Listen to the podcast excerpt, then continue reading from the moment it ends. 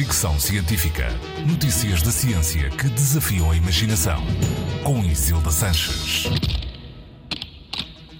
A música cura.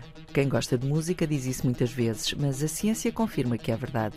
São vários os estudos que têm vindo a evidenciar o papel terapêutico da música. Fazer exames médicos ao som de música, por exemplo, baixa os níveis de ansiedade e o desconforto e diminui a necessidade de analgésicos.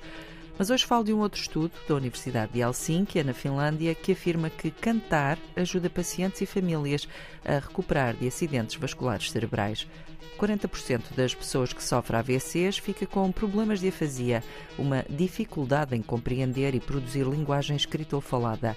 Em alguns casos, esses problemas mantêm-se mais de um ano depois do acidente vascular cerebral acontecer, o que dificulta muito a vida dos pacientes que ficam assim cada vez mais isolados.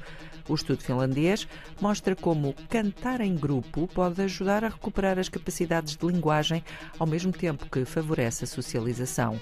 O estudo, o primeiro em que os cuidadores também foram avaliados durante as sessões de reabilitação, revelou ainda que o peso sentido pelos cuidadores também diminui muito com estas sessões de cânticos em grupo.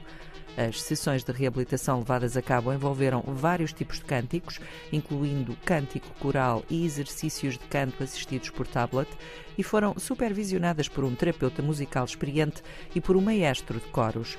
As conclusões levam assim os investigadores a sugerir que as sessões de canto sejam usadas no tratamento de problemas de afasia, não apenas com os pacientes, mas também com os cuidadores. Fricção científica.